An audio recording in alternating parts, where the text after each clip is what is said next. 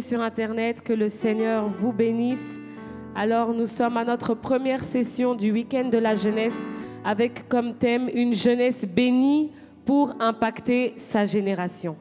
Et le Seigneur s'est choisi son serviteur, le pasteur Abraham, ainsi que son épouse Anne Diane, qui nous viennent de Paris et qui vont tout le long de ce week-end nous bénir à travers la prédication et à travers d'autres choses. Alors nous allons accueillir le pasteur Abraham, qui est pasteur prédicateur, conférencier, théologien, diplômé de l'IPT. Et donc, nous allons l'accueillir par nos acclamations. C'est lui qui va nous apporter la parole ce soir. Alléluia. Bonsoir à tous. Est-ce que ça va? C'est avec euh, une très grande joie, un sentiment profond d'honneur et, euh, et une très grande émotion que je me tiens ici. Et euh, J'expliquerai pourquoi. J'aimerais qu'on prenne un temps dans la prière ensemble. Euh, je suis arrivé là, la louange était déjà, était déjà lancée. J'ai senti la présence du Seigneur et je me suis dit, Seigneur, cette maison ne s'est pas vidée de ta présence. Tu es là et ce n'est pas, ce n'est pas une fable, tu es réellement là. Et cette présence de Dieu, en fait, vous reconnaissez la présence de Dieu parce qu'elle vous interpelle. Elle ne vous laisse pas indifférent. C'est pas juste une suite de morceaux et de chants, des gens qui chantent à tue-tête. C'est réellement un moment où vous sentez la présence de Dieu. Lorsque vous vous disposez un minimum, vous sentez que Dieu est présent. Vous vous sentez interpellé. C'est le moment où vous commencez à rentrer en vous-même et vous vous examinez. Vous voulez savoir est-ce que je suis pur? Est-ce que je suis saint? Est-ce que j'ai fait ce qu'il fallait? Est-ce que Seigneur devant toi, qui je suis devant toi? Et Dieu vous réaffirme dans sa présence. Il dit, tu es mon fils, tu es ma fille bien-aimée, en qui j'ai mis toute mon affection. Et j'aimerais qu'on puisse prendre le temps de, de, chanter un chant euh, ensemble. On a, on a perdu notre pianiste. Euh, j'aimerais qu'on puisse repartir sur le chant que l'on a chanté tout à l'heure. Euh, que tous les autres noms disparaissent. Non, que tous les autres noms disparaissent jusqu'à ce qu'il n'y ait que toi, que tous les autres noms disparaissent. Jésus, Jésus prend ta place aujourd'hui. Jésus prend ta place. Que tous les autres noms, que tous les autres noms disparaissent. Oui, que tous les autres noms que tous les autres noms disparaissent jusqu'à ce qu'il n'y ait que toi, que tous les autres noms disparaissent. Jésus, Jésus prend ta place. Jésus prend ta place. Que tous les autres noms disparaissent. Que tous les autres noms disparaissent. Les noms qui nous ont fait trembler tous les autres noms disparaissent. Que tous les autres noms disparaissent.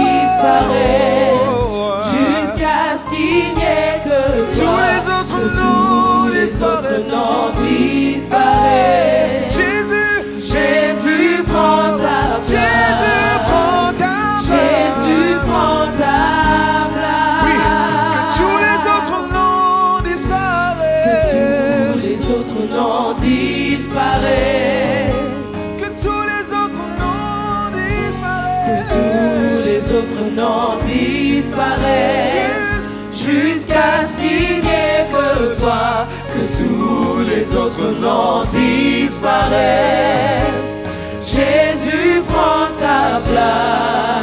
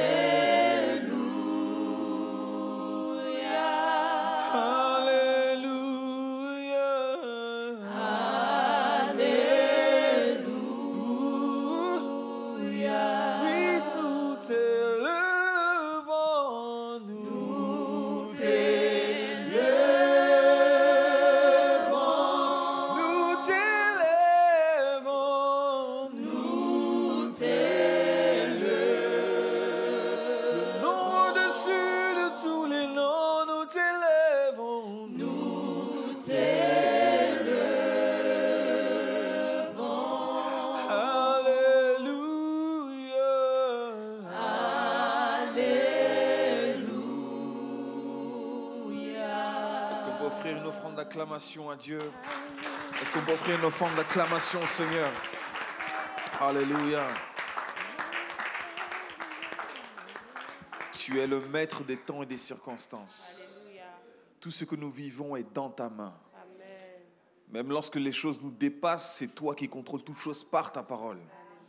Et ces moments, nous voulons les remettre entre tes mains, que nos cœurs soient ouverts, que l'Éternel nous donne une oreille exercée à entendre à la manière de disciples, et que nos yeux contemplent la beauté du roi, afin que autrefois nous avons entendu Dieu, mais qu'aujourd'hui nous puissions le voir de nos yeux.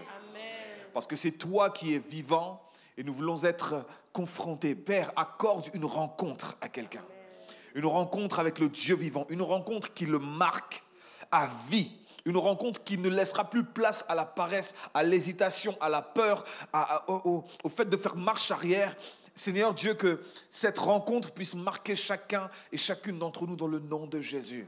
Tu as dit, si tu me cherches de tout ton cœur, je me laisserai trouver par toi. Laisse-toi trouver par nous, Seigneur Dieu.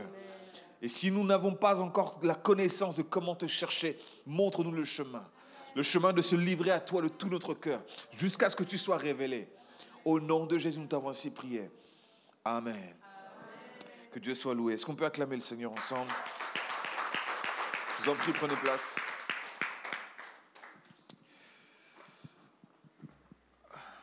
Je veux déjà prévenir la régie. Notre verset clé aujourd'hui, c'est Genèse 1, 26. Genèse chapitre 1, verset 26. Ça, ça laisse le temps à chacun de se préparer. Comment ça va?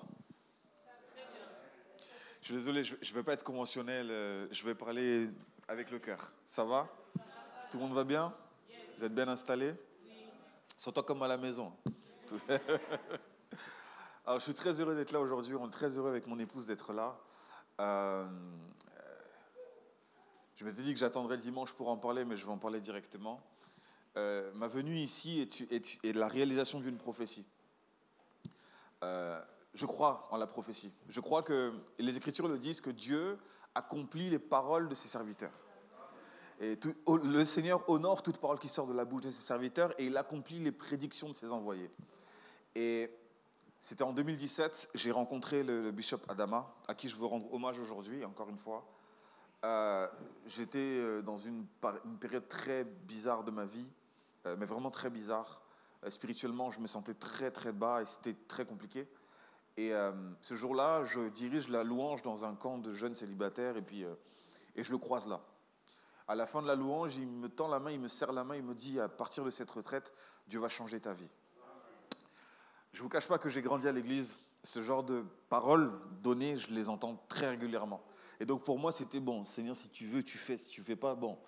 J'ai été poli, j'ai dit Amen. Tu vois mais je ne vous cache pas que je n'avais pas très grande conviction.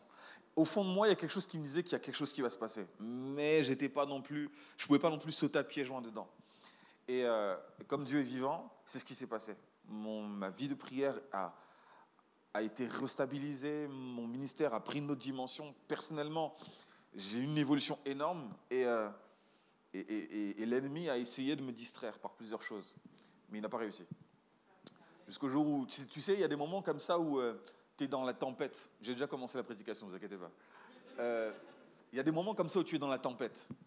Et tu es dans la tempête et tu es tellement dans la tempête que tu te concentres que sur la tempête qui est autour de toi. Et du moins, quand il y a une tornade qui passe, tu, as les yeux fixés sur les choses qui te restent. Tu te dis, mais Seigneur, tout ça, c'est déjà parti. Euh, je me sens plus comme avant. Il y a des gens comme ça. Quand vous êtes dans la présence de Dieu, vous ressentez une sorte de paix intérieure. Ça fait un moment que vous ne la sentez plus. Vous avez l'impression que Dieu ne vous entend plus, que Dieu ne vous touche plus, que Dieu n'est plus là. Et moi, j'avais cette sensation-là. Et dans ces moments-là, c'est le moment où Dieu t'attrape. Il te saisit d'un coup. Et Dieu me dit, OK, tu vas rentrer dans un jeûne de 40 jours. Dès demain. Je dis, oh, je n'ai même pas le temps de me préparer, de négocier, de vider mon placard, histoire de... Non, dès demain. Et euh, le lendemain, je rentre dans un jeûne de 40 jours. Et je me souviens, c'était le 23, le 23 janvier. Le Seigneur me dit, particulièrement concernant le mariage, en plus, le pire, c'est que ça, devenait compliqué pour moi. Ça devenait très compliqué pour moi. Et euh, je, commençais à me dire, bon, peut-être que je vais y renoncer à ce truc-là. Parce qu'on ça devient une pression, tu approches des 30 ans, on commence à te dire, ah, vraiment, Abraham, il n'y a même pas. Et puis, euh, moi, je dis, mais c'est des choses tu les rencontres en fait. Ce ça, c'est pas toi qui vas chercher. Dans la Bible, Adam n'a pas cherché. Souviens-toi de ça. Adam n'a pas cherché. Pire encore, Dieu l'a mis dans un profond sommeil. Alors à vous, mesdemoiselles qui disent, mais je ne comprends pas, les hommes, ils dorment. Ben, c'est la Bible. c'est la Bible. Dieu met l'homme dans un profond sommeil pour qu'il n'aille pas chercher.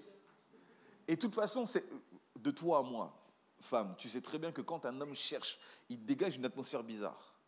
C'est-à-dire que tout ce que tu fais, il va le trouver extraordinaire, mais tu sens qu'il y a un intérêt bizarre derrière. Tu dis, mais il vibre pas la bonne fréquence.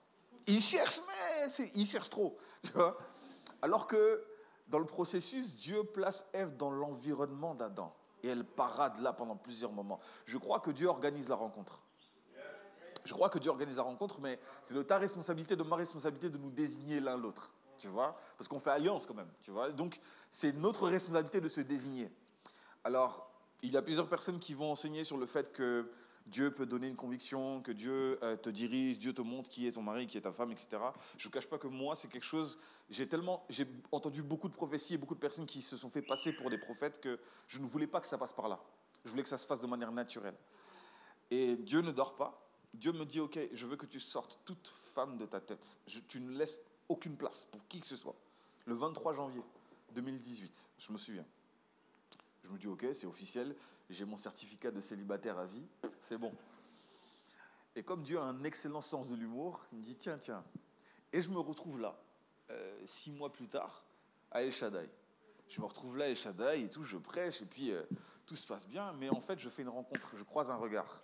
Et je me dis, oh, j'ai croisé des regards de ma vie, mais là, je me suis senti interpellé. Tu vois, quand tu vas dans de Dieu, tu sens, tu sens qu'on parle à toi. Et là, je sentais que ça, me parlait à moi. Et je me rappelle de ce jour-là, c'est que le bishop Adama, j'avais témoigné en plus devant la chair, et puis il me dit, à la fin de la prédication, il me dit, écoute, sache que la prochaine fois que tu seras invité ici, tu seras soit fiancé, soit marié. Ce que personne ne savait, c'est que la femme que j'allais épouser était déjà dans la salle, ce jour-là. Et c'est cette jeune femme qui est juste là.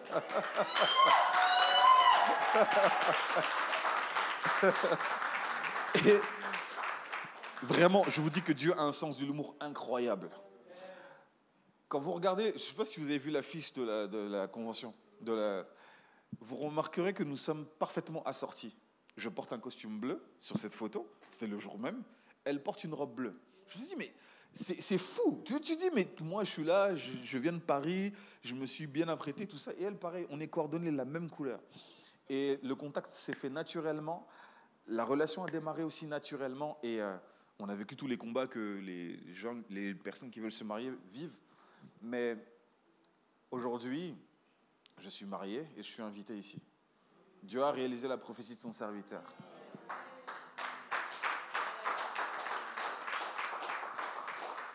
Et le jour du mariage, il nous a dit, vous n'aurez pas de répit. Je dis, comment ça? Il dit, vous n'aurez pas de répit. Je commande déjà quatre minimum, quatre enfants minimum. Je dis, waouh Je dis, ok. Et comme une bénédiction ne vient jamais seule, nous attendons notre premier enfant par la grâce de Dieu.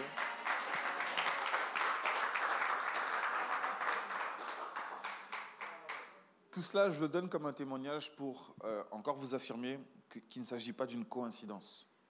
Il ne s'agit pas d'une coïncidence. Vous avez réellement cette assemblée est réellement porteuse de la présence de Dieu. La Bible parle de l'Église comme étant l'appui et la colonne de la vérité. Vous portez la présence de Dieu, chérissez cette présence. C'est ça qui fait votre richesse, c'est ce qui fait votre stabilité. Vos foyers, l'équilibre de vos maisons dépend de ça. Pour continuer, nous sommes sur notre verset euh, et j'ouvre un peu ces trois jours de, ces trois jours de, de séminaire, de convention, on peut l'appeler comme on veut, mais je voudrais ouvrir avec euh, le titre qu'on a donné, Une jeunesse bénie pour euh, impacter sa génération. Euh, c'est une jeunesse bénie pour impacter sa génération. Aujourd'hui, je suis là devant vous. j'ai traversé certaines étapes dans ma vie, j'ai traversé les étapes de, l'adolescence et jeune adulte et tout, et je, je, suis jeune grâce à Dieu. mais je suis là parce que je suis le fruit d'un travail. Je suis le fruit d'un travail. Je suis le fruit du travail de mes parents au niveau de l'éducation, au niveau euh, de la spiritualité. Euh, je ne l'ai pas inventé. Et très souvent, on m'a posé la question de savoir quel était, entre guillemets, mon secret. Je dis, mais je n'ai pas réellement de secret. J'ai vu mon père faire, je fais ce que mon père a fait. Simplement. Et il est important, j'honore aussi mon père euh, là où il est, pour tous les, et ma mère aussi, pour tous les efforts qu'ils ont faits, de nous inculquer la foi, de nous inculquer le fait de, de faire passer Dieu avant toute chose. Parce que croyez-moi, dans les moments de tempête, dans les moments où tu te sens seul, Dieu est le réel appui. Et j'aimerais honorer le père de cette maison, le bishop Adama, la maman de cette maison, pasteur Deborah. Est-ce qu'on peut acclamer le Seigneur pour, euh... pasteur et toute l'équipe pastorale qui l'entoure euh, Il est important d'honorer ceux qui, nous ont, ceux qui sont là pour nous, ceux qui nous précèdent, ceux qui sont notre couverture. Ça peut vous paraître bizarre, mais euh, je vois beaucoup de jeunes dans la salle. Euh, je ne suis pas dans la maison de chacun, mais dans certaines maisons, les enfants en ont marre de leurs parents, qu'on se dise la vérité. Les parents, oh là là. On a l'impression que les parents, c'est une prison. Tu vois Ils s'évertuent à nous emprisonner. D'ailleurs, tu as, le droit de rien faire. Même respirer, tu peux pas. Tu vois, c'est très bizarre. Et on te dit, mais comment tu respires, toi? Respire bien. Mais... Comme s'il y avait des cours de respiration. Et, tu sais, il y, a, ce fameux, pour certains, il y a ce fameux bruit quand tu entends la voiture arriver. Tu stresses. Tu dis, est-ce que j'ai sorti le, poulet du congélateur? Est-ce que j'ai est fait la vaisselle? Il y en a certains, vous étiez en train de faire vos devoirs. On t'a appelé du fond de la maison comme si tu avais commis un crime. Tu descends, tu vas voir, oui, qu'est-ce qu'il y a? Va faire la vaisselle. Toi, déjà, tu t'es, tu t'es donné corps et âme pour essayer de trouver la détermination de faire tes devoirs, tu vois tu ce fameux devoir maison là, que tu dois rendre là dans trois jours. Tu t'es donné une détermination et ils te cassent comme ça. Mais ils ne comprennent pas pourquoi tu es énervé. Ils comprennent pas et ils se disent, mais oh, donc toi, on t'envoie et tu, tu, commences à faire des. Et là, ça crée des tensions à la maison. Et tu te dis, vivement le jour où je pars. Et là, tu deviens assidu, tu, travailles à l'école pour être sûr qu'à l'université, tu tailles. tu dis, là, je serai enfin libre, je vais pouvoir m'envoler. Et tu vois, et là, tu pars à l'université. Et arrivé à l'université, quand tu commences à payer tes propres factures, tu dis, hé, c'est moins doux que vous l'imaginez. Voilà, la première fois que j'ai reçu une facture chez moi à mon nom, je me suis dit, ils ne se sont pas trompés, ils ont vraiment écrit mon nom. et je leur dois tant en plus. C'était un choc. Et à chaque fois que je croisais quelqu'un qui me disait qu'il vivait encore chez ses parents, je disais, gars, profite. Profite. Tu es nourri, logé, blanchi. Si tu travailles, tu peux faire des économies. Coffre, mon gars. Mais, tu sais, lorsque tu es encore chez tes parents, que tu vois ça comme une prison, malheureusement, tous les discours qu'on pourra te dire, tu ne les croiras pas.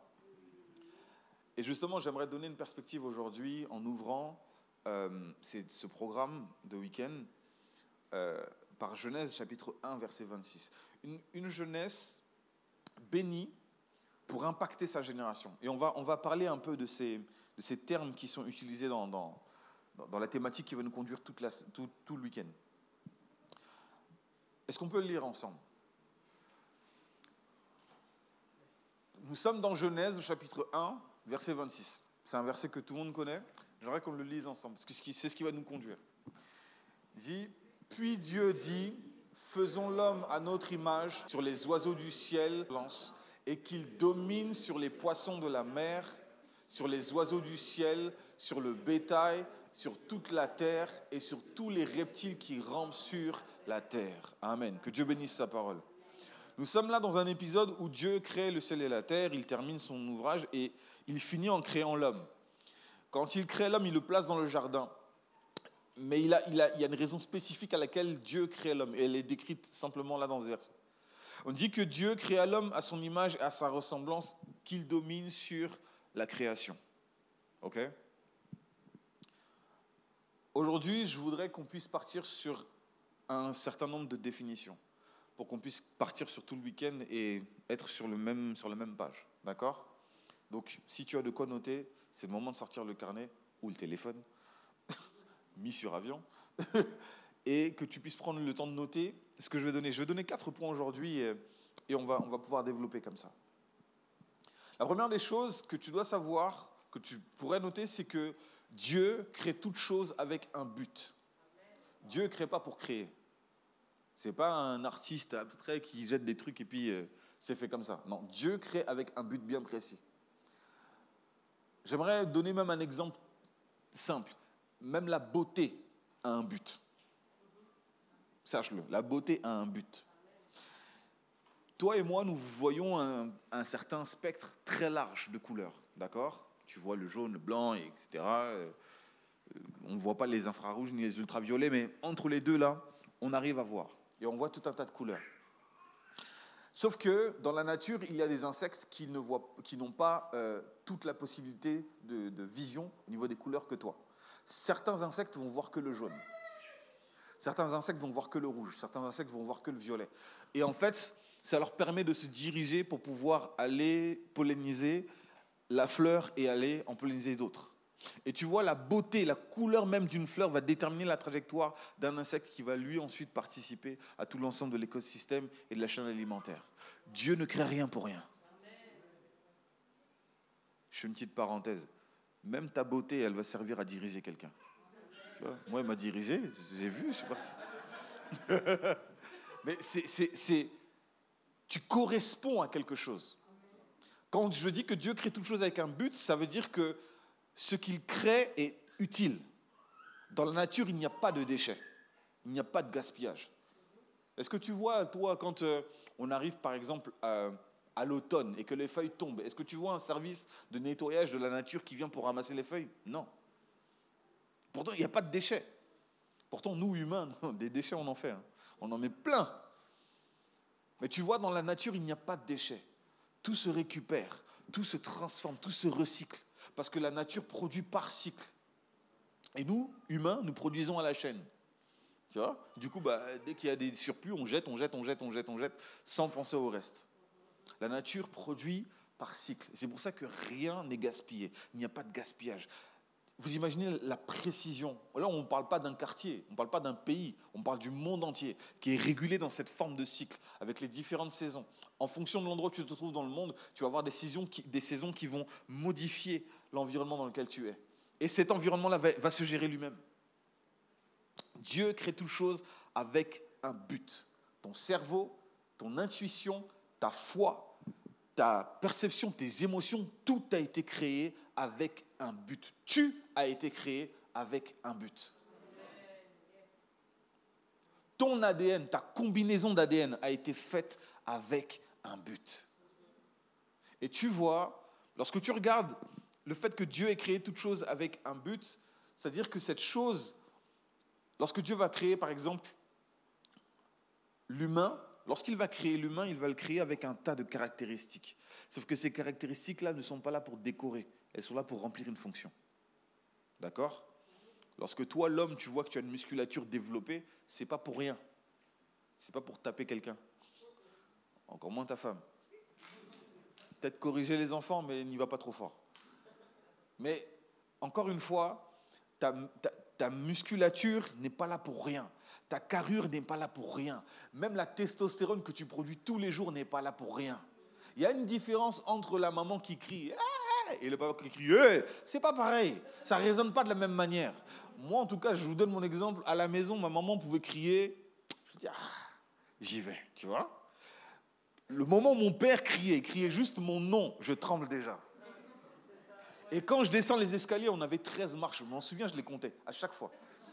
Tu te dis, Seigneur Dieu. Et là, tu descends, tu vas le voir. Oui, papa. Ne t'avise même pas de répondre juste oui. C'est oui, papa. Ah, Seigneur. Ah, ces années-là. même la testostérone, en fait, t'a été donnée pour une chose. Tu es, en tant qu'homme, tu, es, tu as été créé pour porter la génération, pour définir des choses, prendre des décisions, créer un cadre, être la fondation. D'ailleurs, le mot père dans la Bible, Abba, le mot père, c'est pas juste le papounet qui donne des cadeaux et, le, tonton qui fronce les sourcils, c'est pas ça. Le père, c'est celui qui met en place quelque chose et qui le soutient. Tu n'es pas là juste pour faire des enfants et puis tu pars. Tu es là pour faire des enfants et les assumer jusqu'au bout dans leurs choix, dans leurs décisions, dans leur affirmation de soi. Quand vous regardez la tradition hébraïque, lorsqu'un père est sur le point de partir et qu'il est sur le point de léguer son héritage à ses enfants, il prend le temps de prononcer des paroles de bénédiction sur ses enfants. Sauf qu'en faisant ça, il affirme ses enfants, il affirme l'identité de ses enfants. Il dit, toi tu es ceci, toi tu es cela. C'est pour ça que lorsque Ésaü et Jacob commencent à se battre pour l'héritage, il savait que c'était une question de détermination. Celui qui allait rester le premier allait avoir la domination sur tous les autres, mais ça dépendait de la parole du Père.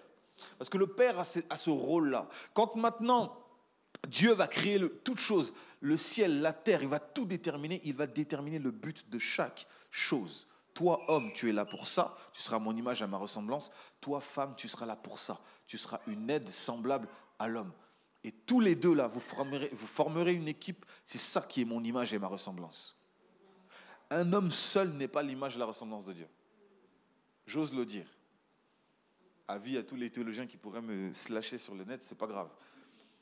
L'homme seul, uniquement, en tant qu'individu, n'est pas l'image la ressemblance de Dieu. L'image la ressemblance de Dieu, c'est l'homme et sa femme en vis-à-vis. C'est l'homme et sa femme en vis-à-vis. Pourquoi? Rappelle-toi que la, la nature crée toute chose par cycle. Il y a la naissance, la croissance, la reproduction et ensuite la mort. Et le cycle continue comme ça. Un homme seul, uniquement, ne peut pas faire ça. Il va mourir seul. Lorsqu'il rencontre une femme, son aide, son vis-à-vis, son aide semblable, à ce moment-là, la multiplication est possible. Oh, j'ai pas besoin d'une femme. Ben, elle des enfants tout seul. Oh, j'ai pas besoin d'un homme. Fais des enfants tout seul. Toute seule, pardon. je donne des exemples simples pour vous dire que toutes choses ont été faites avec un but. Même tes yeux bruns ont été faits avec un but. Tu sais que tes yeux bruns supportent mieux le soleil que les yeux bleus? Tu sais ça? Tu sais que les yeux bleus, en fait, ce sont des yeux qui sont décolorés? Et que les yeux bruns sont les yeux qui ont la couleur naturelle? Tu le sais ça? C'est fait juste. Toutes choses ont été faites, créées avec un but. Et je pourrais donner des exemples et des exemples et des exemples. Ton cerveau, tes cils. Si tes cils n'étaient pas là, tu ne pourrais pas euh, fermer tes yeux. Cligner des yeux serait difficile. Si je te coupe le petit orteil, tu vois le petit orteil que tout le monde néglige là? Non, regarde bien.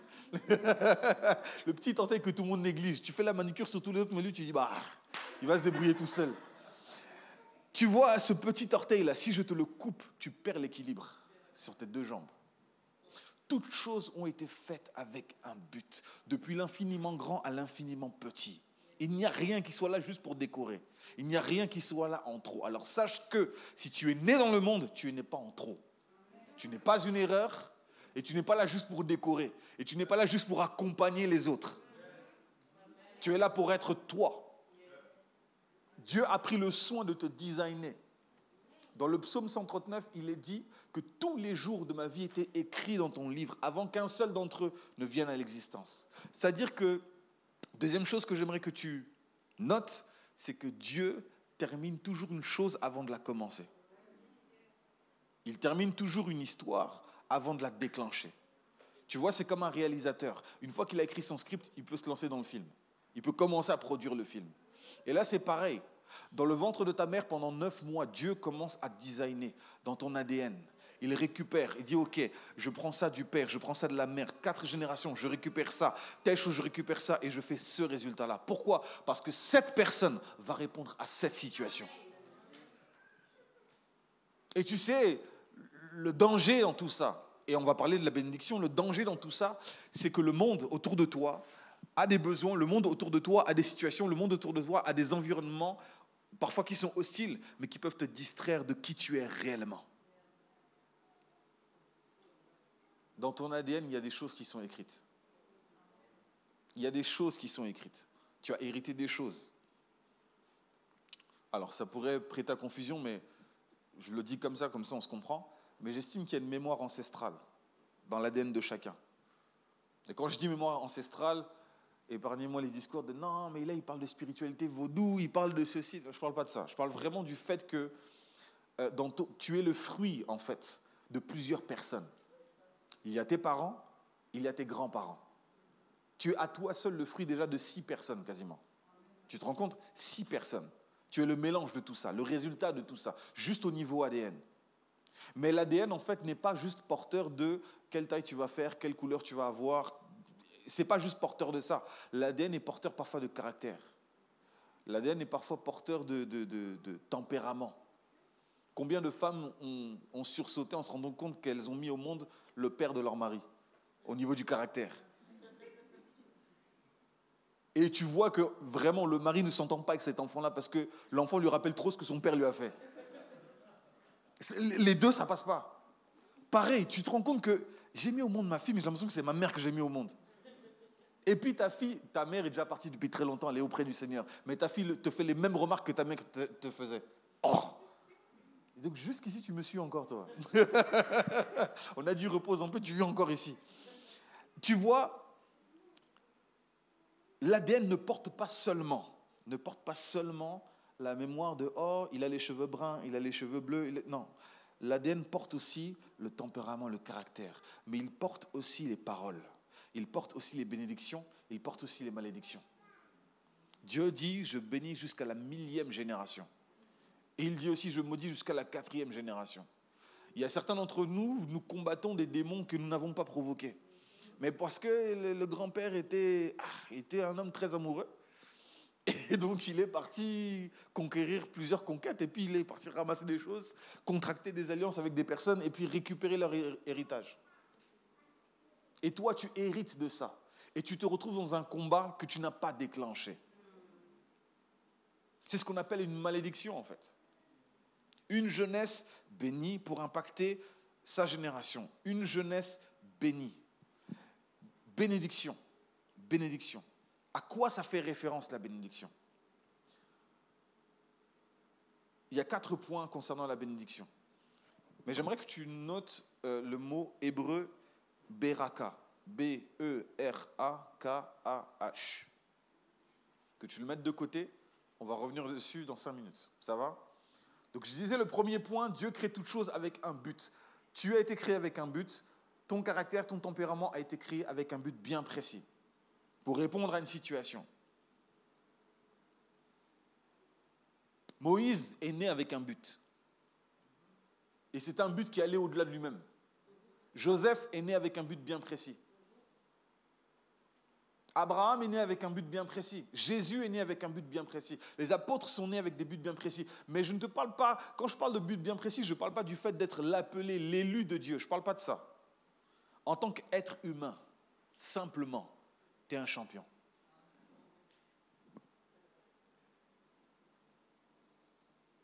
Si tu ne comprends pas mon langage, tu pourras demander à tes parents, ils t'expliqueront. Mais je vais te dire une chose. Tu as gagné une course incroyable. Avant d'arriver sur Terre là, tu as gagné une course incroyable. Plus de 400 millions de personnes, c'est toi qui es sorti vainqueur. Il y a certains qui ont essayé de tricher, écraser les autres. Toi, tu as esquivé jusqu'à ce que tu atteignes la cible. Et tu sais ce qui est encore plus fou, c'est que la ligne d'arrivée, hein, la ligne d'arrivée, comprenez-moi quand, je dis la ligne d'arrivée, c'est la ligne d'arrivée qui désigne celui qui va rentrer. Petite parenthèse aux femmes, vous êtes aussi celles qui choisissent. N'oubliez pas ça. L'homme propose, la femme dispose. N'oubliez pas ça. N'oubliez pas ça. Non, parce que tu vois, on a l'impression, parce que tu sais, depuis la malédiction, quand Dieu dit à l'homme, la, femme aura des, il dit à la femme, pardon, tu auras tes désirs se porteront vers ton mari, mais lui dominera sur toi. C'est très grave ce qui est dit là. Parce que quand on parle de domination, là, c'est le même terme que Dieu a utilisé pour l'homme sur les animaux, sur les bétails, sur les plantes et les autres. Tu dis, mais pourquoi? Qu'est-ce qui s'est passé? C'est très grave. Mais lorsque nous venons dans la nouvelle alliance, Dieu nous rétablit dans notre état originel. L'homme désigne la femme, mais la femme aussi désigne l'homme. N'oublie pas ça. Il dit l'homme propose, la femme dispose. Quand tu mets le genou à terre, là, tu dis est-ce que tu veux? Il eh, faut qu'elle dise oui, je le veux. Sinon, tu vas rentrer avec la bague. Hein. Mais vois-tu, tu as remporté cette course-là effrénée, avec toutes sortes d'obstacles, toutes sortes de menaces, toutes sortes... Tu pouvais ne pas venir au monde, mais c'est toi qui es venu au monde. Tu es un champion. Regarde ton voisin, dis-lui, tu es un champion, une championne. Non, dis-lui avec plus de conviction. Tu es quelqu'un. Tu es quelqu'un. Tu n'es pas le fruit du hasard. Et je dirais même dans cette course-là, Dieu, il a regardé, il a dit non, moi je mise sur lui. Il y avait des paris au ciel. La course est lancée. Il y a des paris. L'ange Gabriel dit non, moi je mise sur lui. L'autre, là, moi sur lui. Non, lui, il a l'air plus vif que les autres. Dieu dit non, non, c'est lui. T'es sûr? T'inquiète. Et au final, c'est lui qui naît. Et comment on commence à savoir, hé maman, elle se sent pas bien, les nausées, les petites choses comme ça. Tu arrives déjà, tu déranges pour montrer que tu es là. Je viens d'arriver, tu vois. J'ai vaincu. Et lorsque tu vas naître dans le monde, sache aussi que le fait de naître, c'est une, grâce exceptionnelle. C'est un challenge. C'est vraiment un exploit. Parce que regardez juste les chiffres de la mortalité infantile. Juste à la naissance. Les enfants qui meurent à la naissance. Toi, à la naissance, tu es né, tu as pris le premier souffle et tu as grandi. Donc tu as vraiment montré que tu voulais cette vie. Tu as vraiment montré que tu avais ta place ici-bas. Alors peu importe qui que ce soit qui te dit quoi que ce soit, tu as ta place ici. Je répète, tu as ta place ici. Tu n'es pas en trop, tu n'es pas un déchet, tu n'es pas. Tu as ta place ici. Ta vie compte. Ta vie compte. Et si quelqu'un te dit le contraire, sache que cette personne te dit une malédiction. Parce que justement, la bénédiction, euh, la bénédiction, comme je disais, c'est que c'est le fait de. Euh, ça renvoie en fait à la notion de prospérité. C'est une louange, c'est un don. Ça peut être aussi considéré comme un traité de paix. En hébreu, c'est le problème avec l'hébreu, c'est que l'hébreu c'est une langue qui est conceptuelle. C'est-à-dire que quand un mot est donné, ce mot-là peut renvoyer à plusieurs choses, plusieurs valeurs. D'accord? Et le truc, c'est que la bénédiction de Dieu, quand Dieu bénit une chose, c'est-à-dire qu'il l'a créée, il a mis des principes pour la maintenir et il lui a donné l'aval pour faire. C'est comme un ordre de mission. Tu vois? Donc la troisième chose que j'aimerais que tu notes, c'est que, je disais, première chose, c'est que Dieu crée toute chose avec un but. Deuxième chose, tout ce que Dieu crée est appelé au succès de sa mission propre. La deuxième chose que j'aimerais que tu notes, tout ce que Dieu crée est appelé au succès. Tu n'es pas appelé à échouer. Et quand je dis tu n'es pas appelé à échouer, je ne parle pas du fait d'échouer à l'école ou d'échouer ceci, cela je parle du fait de réussir la vie que Dieu t'a donnée. Et si l'école fait partie, gloire à Dieu. Mais certains d'entre vous, vous prospérez d'autres manières. Certains d'entre vous, vous allez aller à l'école, vous allez faire tout un tas d'études, et à un moment donné, vous allez vous réveiller en mode, c'est pas ça que je veux faire. Et vous vous réorientez. Tous ces efforts, tous ces DM, tous ces mémoires, tous ces trucs, tout ça, tu te dis, c'est pour rien. Ce n'est pas pour rien. Parce que l'école ne t'apprend rien d'autre que le fait d'apprendre. L'école t'apprend à apprendre. Et si tu deviens quelqu'un qui est discipliné dans son apprentissage, tu sais comment intégrer des informations, tu es inarrêtable. Parce que peu importe où je te jette, tu vas prospérer. OK? Donc première chose, Dieu crée toute chose avec, un but. Deuxième chose, euh, tout ce que Dieu crée est appelé au succès pour sa propre mission. Troisième chose, la mission de l'homme est de dominer sur la terre.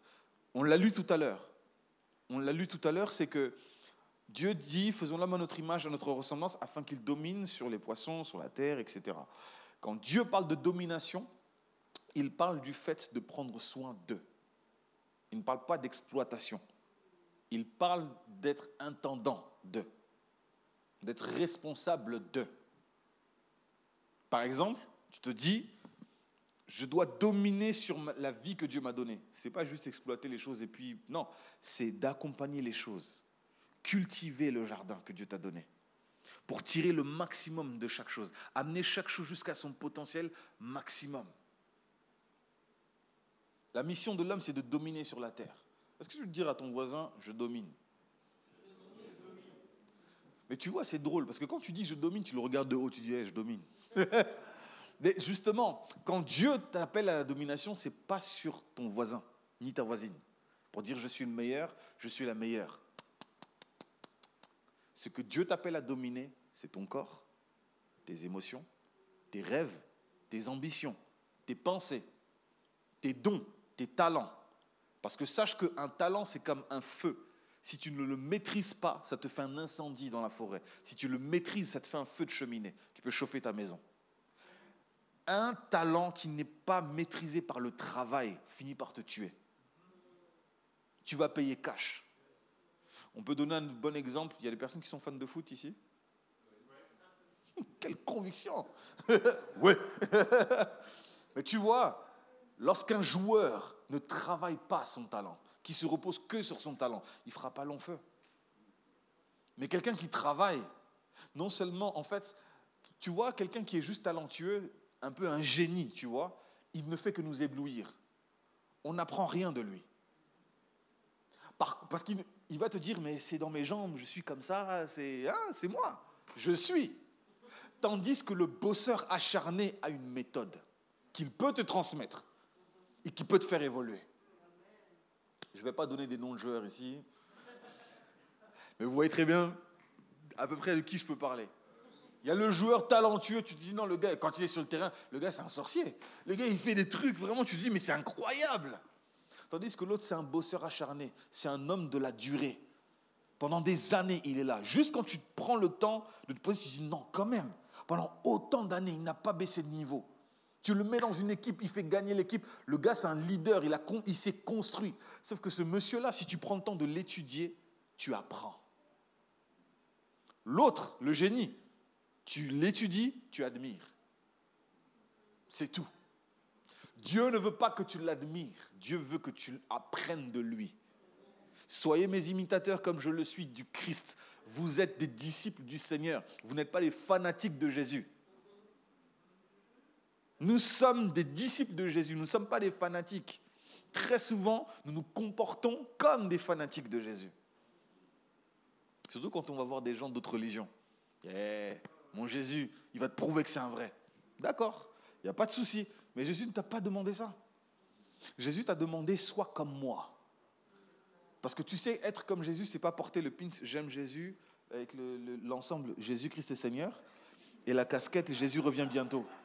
Et sur l'heure, tu dis quelle heure est-il? Jésus revient bientôt. C'est pas ça le truc. C'est pas ça le truc. La réalité, c'est que Jésus veut que tu sois comme lui, parce que Jésus n'est pas venu faire des chrétiens. Je répète, Jésus n'est pas venu faire des chrétiens, il est venu rétablir des hommes et des femmes dans leur nature première, à savoir celle d'être des enfants de Dieu. Le péché nous a fait oublier qui nous sommes. Alors nous sommes devenus égoïstes, nous sommes devenus meurtriers, méchants. Nous avons eu la facilité d'insulter des gens, de leur créer des réputations, de les détruire par le harcèlement, par toutes sortes de choses et créer des doutes en eux pour dominer sur eux. Mais Jésus est venu rétablir un équilibre, une harmonie intérieure, de sorte que tu n'as pas besoin de dominer sur les autres. Tu domines sur toi. Tellement que tu domines sur toi, tu t'auto-gouvernes, que tu deviens une loi pour toi-même. Et tellement que tu deviens une loi pour toi-même, les gens te prennent pour référence.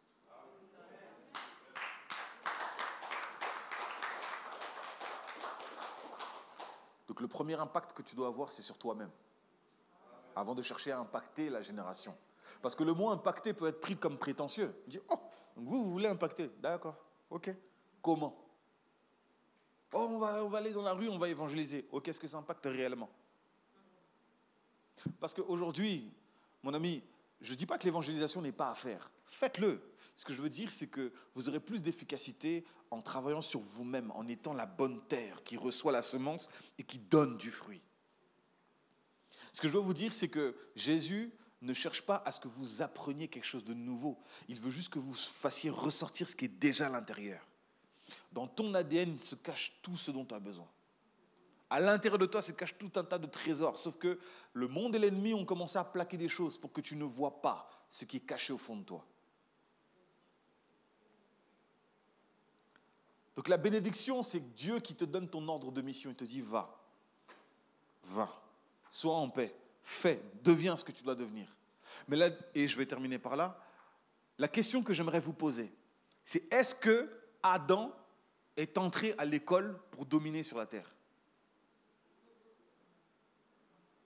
Aujourd'hui, on a des cours d'économie, des cours de gestion, des cours de ceci, des cours de cela, de maths, de géographie, d'histoire. D'accord, on apprend un métier pour ensuite servir la société. C'est une bonne chose.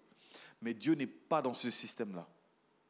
Je ne suis pas en train de cracher sur l'école, c'est une très bonne chose. La société a besoin d'être construite. Mais Dieu va au-delà de ça. Il ne crée pas des travailleurs, il crée des humains.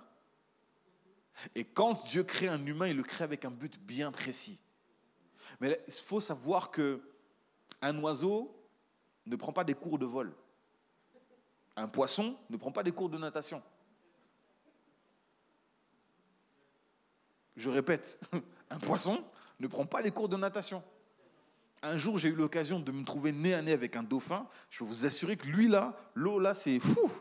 Il est fluide. Ça glisse tout seul. Moi, je me débat avec moi-même. Tu vois J'ai dû prendre des cours de natation parce que ce n'est pas mon environnement naturel. Donc, j'ai dû apprendre à. Mais j'ai une bonne nouvelle pour toi. Le poisson a pour environnement naturel l'eau. Les oiseaux, on les, même dans la Bible, on dit que ce sont les oiseaux du ciel, parce que c'est leur environnement. Sauf que toi, ton environnement, ce n'est pas nécessairement ce que tu vois là. Ton environnement, c'est la présence de Dieu. Dans la présence de Dieu, tu ne vas pas apprendre dix mille choses. Dans la présence de Dieu, tu vas le voir et tu vas savoir qui tu es. Parce que l'être humain apprend par imitation, par mimétisme. Est-ce qu'il y a quelqu'un qui a 15 ans ici dans la salle? 15 ans? Ok. 16 ans? Ok. Tu vois, moi quand j'avais 15-16 ans, tu vois, et que le dimanche, je portais mon costume du dimanche, tu vois, et que je voyais, parce que mon père est pasteur, et que je voyais que mon père, tu vois, il entre dans la salle, tu vois, les gens le respectent. Ah, papa pasteur Moi, je, me, je sentais que hein, j'étais l'enfant de quelqu'un. Et je me rendais compte, parce que le Seigneur m'a fait grâce de, prêcher depuis un très jeune âge, et sauf que je me rendais compte que je, reprenais les mimiques de mon père. Tu vois Mon père, quand il arrive dans un endroit, il dit Est-ce qu'il y a des vivants dans cette salle? Les, gens sont, les gens sont chauds bouillants. Il dit, dis un amen bien. Et puis, euh, ça répond. Et donc, moi, naturellement, je vais reprendre. Il a une voix grave, donc je vais essayer de parler avec une voix grave. En fait, j'apprends par mimétisme. Et quand je le vois jeûner, je le vois jeûner, mettre un petit drap au sol et dormir là pendant deux semaines, je me dis, ok, je vais tenter, je vais voir ce que c'est. Et quand j'y vais et que je me rends compte que, hé, il y a quelqu'un qui est là. Et là, je fais une rencontre. Par mimétisme, tu peux rencontrer des lois que tu ne soupçonnes pas. Simplement marche dans les pas de celui qui te précède. Et tu rencontreras celui que lui-même a rencontré. L'humain apprend par mimétisme. Montre-moi tes parents, je connaîtrai quelle est ton éducation. Très simple.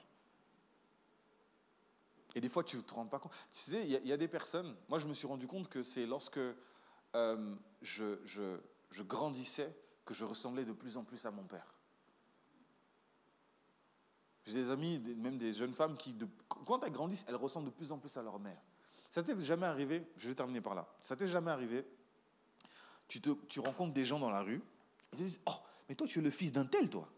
Mais toi tu es la fille d'un tel.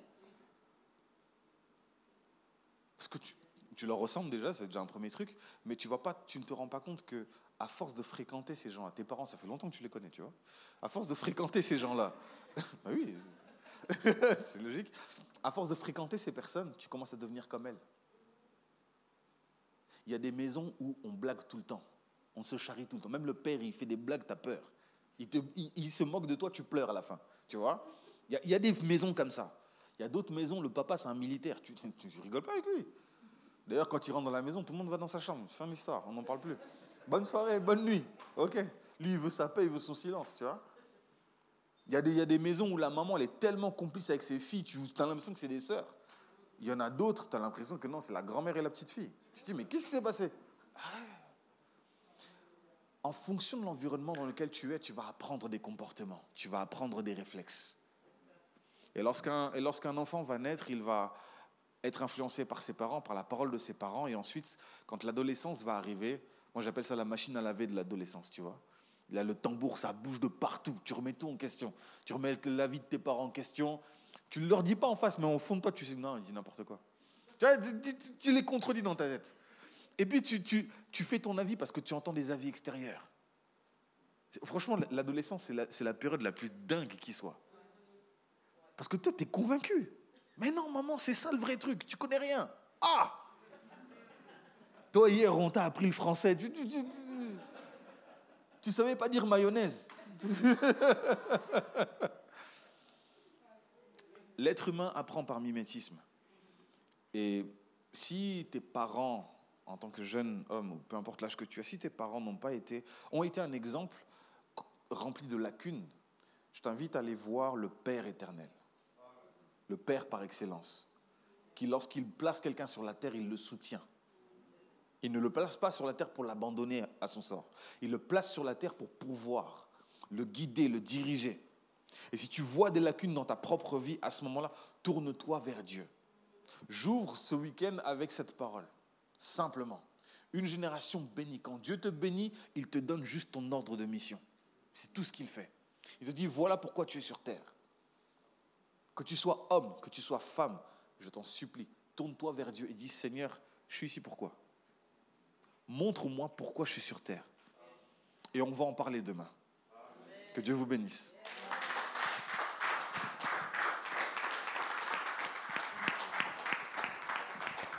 Amen, amen. On peut encore acclamer le Seigneur pour cette parole puissante. Ça nous met l'eau à la bouche pour demain. Rendez-vous demain pour la suite. Alléluia.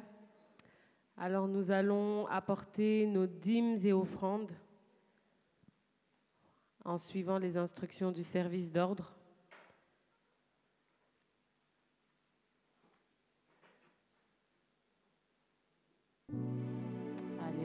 Pouvons nous tenir debout et sous hein, la musique, nous allons apporter les dîmes et offrandes.